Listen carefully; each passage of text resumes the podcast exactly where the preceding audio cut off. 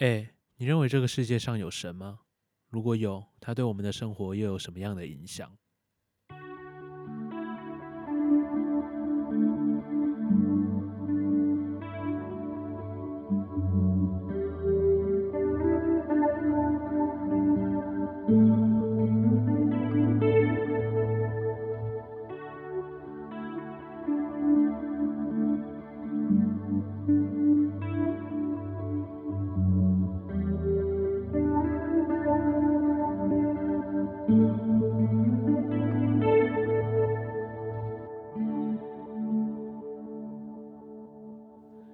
各位听众朋友，大家好，欢迎收听门牙凤，我是主持人阿文。其实神是否存在这件事啊，一直都是大家争论不休，然后到现今这个时代还没有被画下休止符的一个哲学问题。那先说明一下我的立场好了，我个人是相信神存在的，当然认识我的人啊，都会下意识的认为我是一个无神论者。那为什么会会会有这样的差异呢？其实更确切来说，我是相信一个超脱理性的可能。就我过往在读哲学史，然后看别人在讨论形上学的历程中啊，其实会发现，哎，真的神是否存在这个问题，其实已经有非常非常多的哲学家去讨论过了，而至今也存在非常非常多就是关于神存在的悖论。那其中一个比较知名的叫做全能者悖论。那先说明一下，就是在很多宗教里面，他们的神是无所不能的。那全能者悖论，也就是在针对这件事情提出质疑。那他的论述是这样的：假设今天存在一个全能者，他能不能创造出创造出感？他能不能创造出一颗自己搬不动的石头？假设他可以创造出自己搬不动的石头，那他因为不能。搬起这颗石头嘛，所以他不是全能者。那假设他不能创造出自己搬不动的石头，那因为他不能创造嘛，所以他也不是全能者。那这个证明到这里就结束了。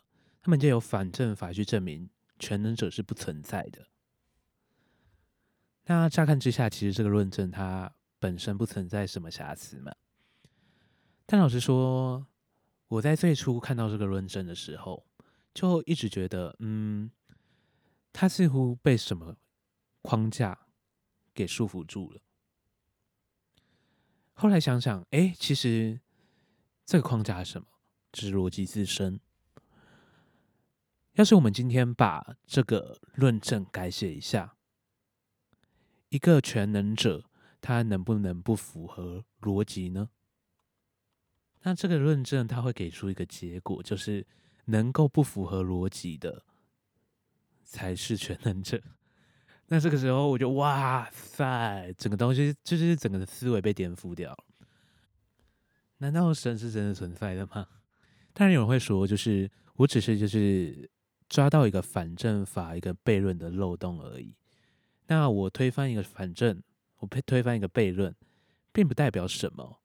也不能证明这个东西就因此而存在，但与此同时，我们否认不了的是，呼应到我前面所讲的，我们在理性上竟然允许了一个超脱理性的可能，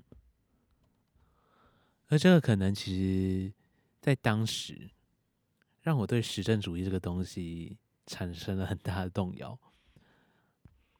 虽然翻开哲学史一看，先验主义的前辈们。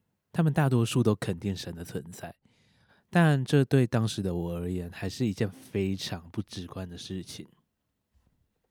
那撇开掉个人情绪之后啊，嗯，会开始去思考：诶，要是真的存在一个神的概念，那特别强调一下，我提到的是概念。要是真的存在一个这样的概念，它对我们的生活究竟会有什么样的影响？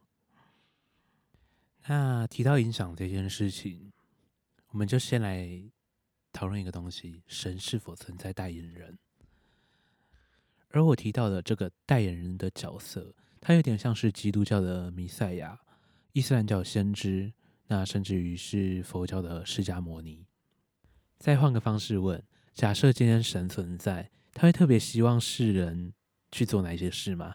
或者是他特别在意我们应该有哪一些作为，以至于他必须要找一个代言人，然后来向我们这些普罗大众转述他的想法？而成为这个代言人的条件又是什么？应该必须要一些先辈的条件吧？那假设今天代言人不存在任何正确性的问题，好了，神作为一个超脱理性的存在，用大脑思考的人们，真的有办法就是正确的解读神的旨意吗？而在没有办法用感官去经验，也没有办法用思想去理解的状态下，大部分的实证主义者还是会说神确实存在，但神的存在至于我们有任何的意义吗？今天生活在三维空间的我们，我们只透过外在的感官经验去观察，就可以得知线跟线垂直时可以构成一个面，面跟面垂直时可以构成一个空间。那空间跟空间垂直时呢？理论上四维空间是存在的。但我们既观察不到，又想象不出来，那它对你有任何的意义吗？上一件被你认定为毫无意义的事情，它对你的人生带来了什么样的影响？而你们的回答也将会是针对最前面的问题，我所能给出的答案。那今天的节目就到这边，那谢谢大家的收听，希望大家喜欢，我们下次见。